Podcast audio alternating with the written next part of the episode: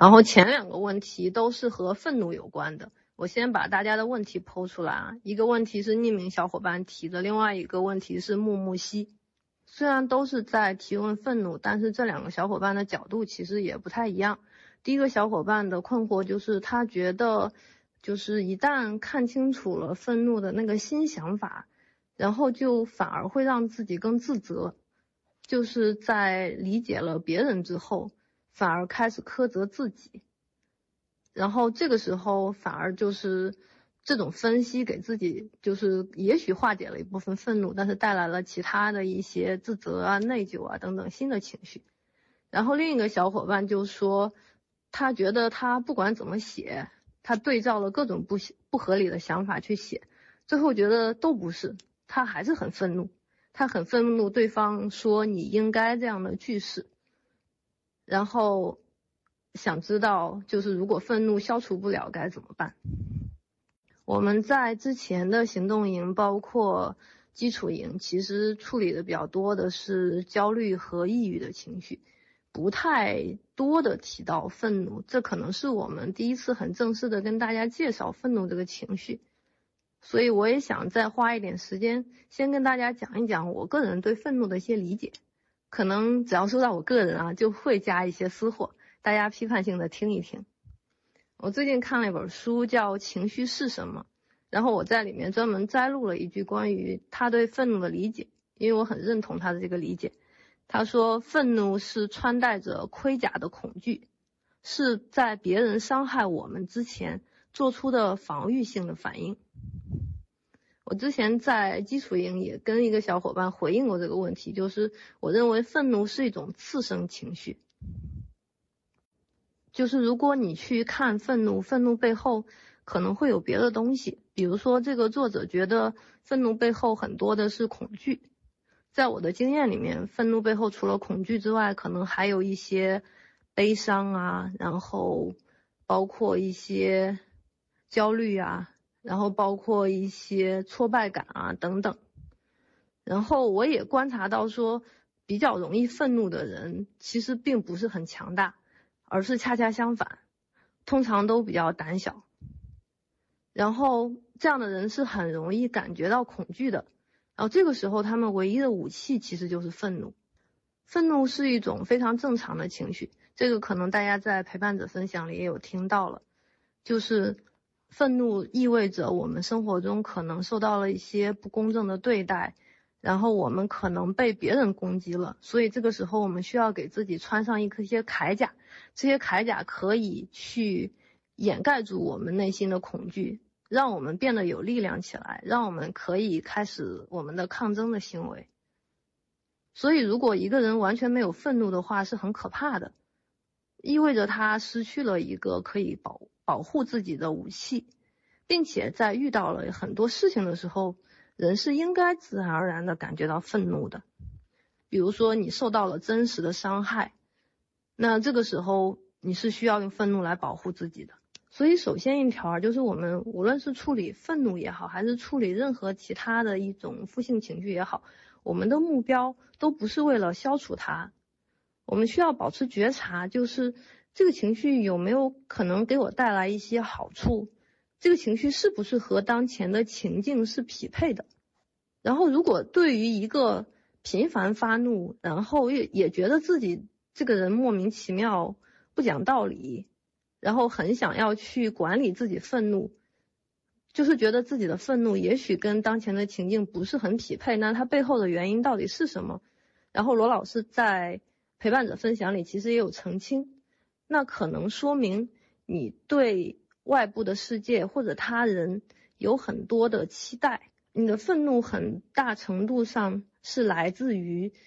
你的期待落空了，就是实际发生的情况和你的预期不一致，这个时候你可能会产生愤怒。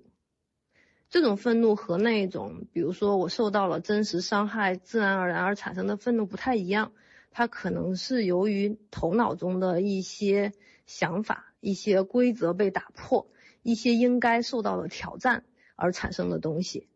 那这个时候 CBT 是可以帮助我们去调整这个类型的愤怒的。其实这种调整的过程，我们也不是直接去处理愤怒，我们是借助愤怒去看到自己背后的那些期望，看到自己所认定的那些规则，看到这些规则和现实之间的冲突。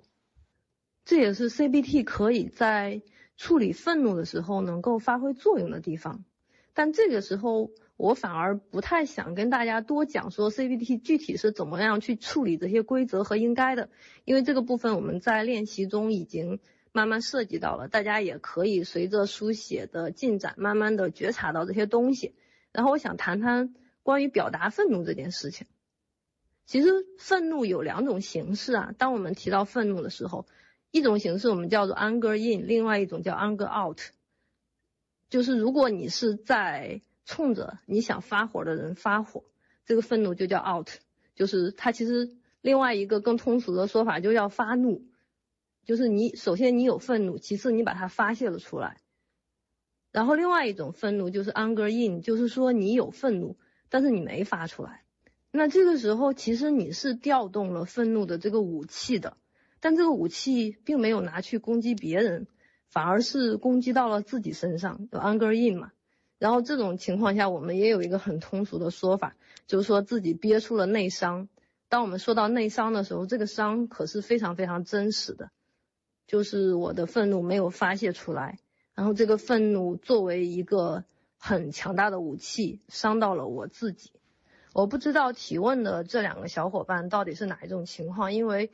没有完全的说清楚。说我有了愤怒的情绪，我这个愤怒的情绪到底是 in 了还是 out？就是这个火到底有没有发出来？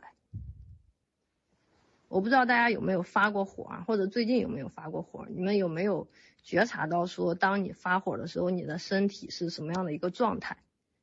我其实是有观察过的，这种状态大概就是会有一些手脚发抖、出汗、大脑空白等等。其实非常非常类似恐惧的反应，然后当然这只是一开始，然后如果你这个愤怒一直发一直发，最后往往它就会变成别的情绪，比如说你会开始哭出来，然后这个时候你就发现自己根本就不是在发火，你是在伤心。发火其实不是一件很容易的事情。就是大部分愤怒是没有那么容易直接用一种很激烈的形式表达出来的，因为大家会有一种预期，如果一段关系没有那么稳定的话，直接发火通常会导致关系闹掰或者把事情搞砸。即使在那些看起来很亲密的关系里面，比如说家人啊，或者说其他的伴侣啊等等关系，很多人是不敢发火的。就是对关系本身没有信心，会觉得就想到说我要把火发出来，第一感觉就是说这段关系很有可能要完了。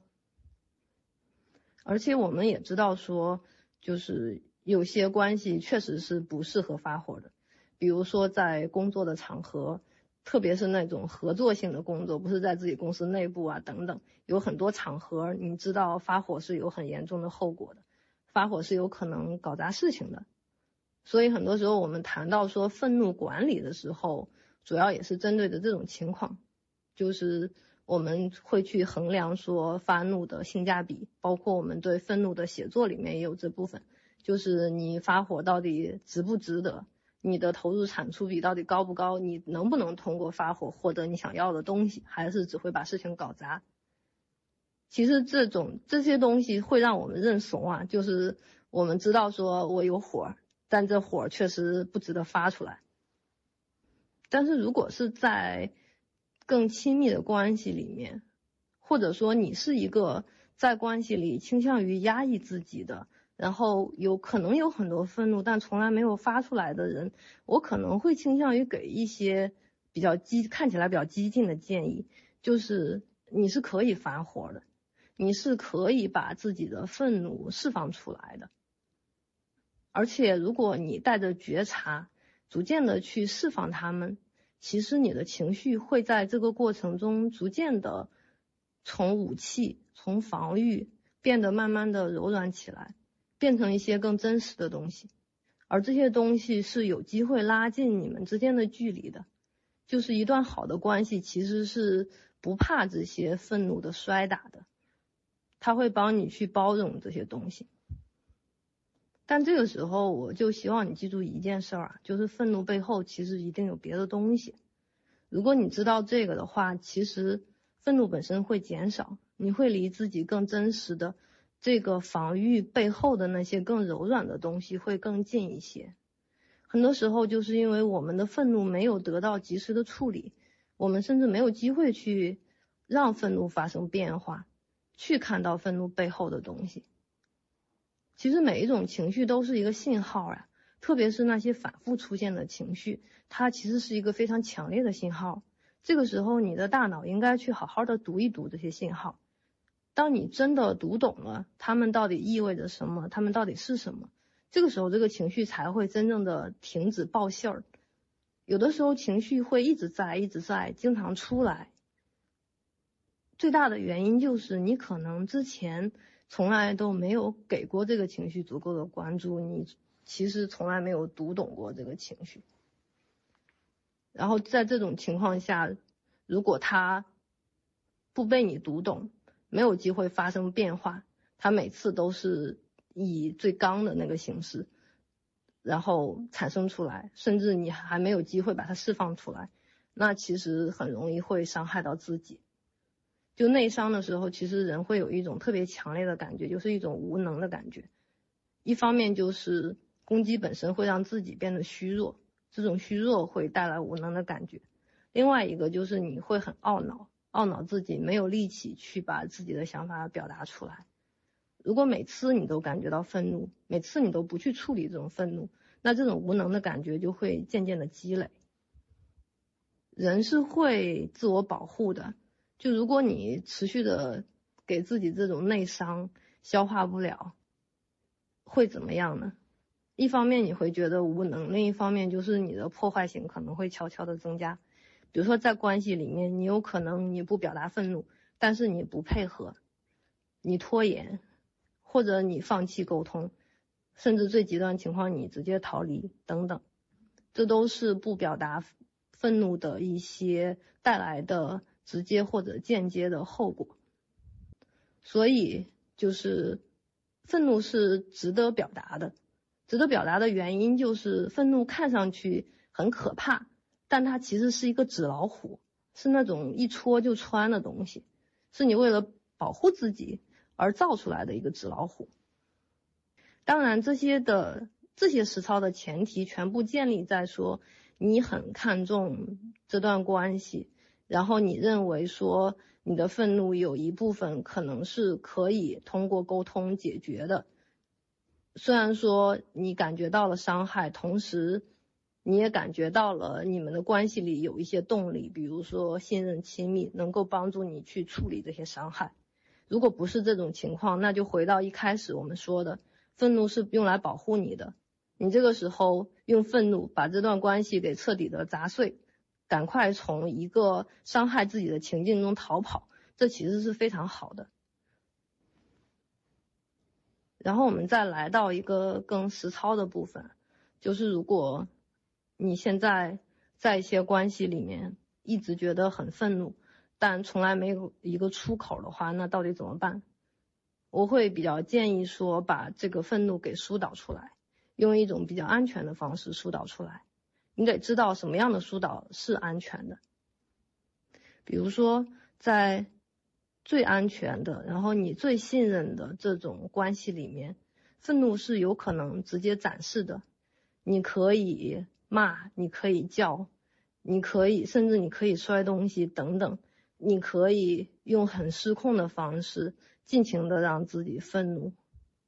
然后你就会有机会看到说，愤怒会慢慢的消失，慢慢的转化成别的东西，让你有机会出气，带来一些很直接的直面愤怒、消解愤怒的体验。但是这种关系其实很少啊，在绝大部分关系或绝大部分场景里面，其实你不能这么做。就你的理性也要告诉自己，你不能这么做。那在理性在场的情况下，你就一点出口都没有了吗？其实不是，你也可以直接的用语言去表达愤怒。就是你不是去展示愤怒，而是直接讲出来，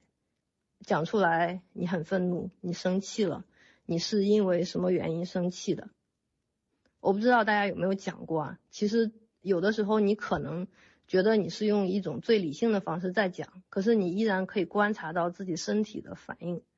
比如说发抖，比如说大脑空白等等，然后你可能会在这个过程中音量会增加。或者会哭等等，但这个时候其实理性还是在场的，这也是一个能够让别人有机会看到你更真实的情绪以及去化解愤怒的方式。虽然这个方式可能对大部分小伙伴来说也不够安全，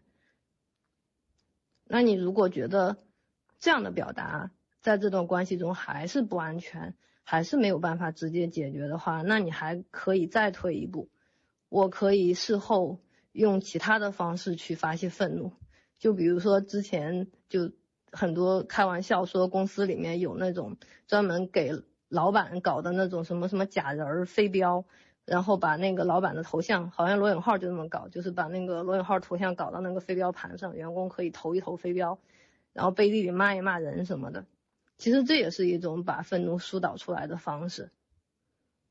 就虽然看上去很很傻啊，但是是有用的。就是当你有个气儿的话，你还是需要有一些方式去撒撒气儿的，背地里吐槽也是可以的。如果你觉得这样还不够安全，或者你不是这种人，你拉不下这些脸，不习惯这么直接的话，那还有一条路可以走，你可以书写。书写的话，如果是撒气式的书写，那你就别跳过情绪这一部分。你有多气都可以写出来，写的难听点也没关系。你要记住，撒气也是人的基本的需求，没有必要憋着。你都已经在书写了，你用一个最安全的方式去释放了，那为什么不把自己所有的想法都彻彻底底的写出来呢？你也可以去观察一下，在这个撒气的过程中你的变化。就如果你是带着觉察杀气的话，杀气这个事儿真的没那么可怕。很多时候那股恶气真的就是泄了就泄了，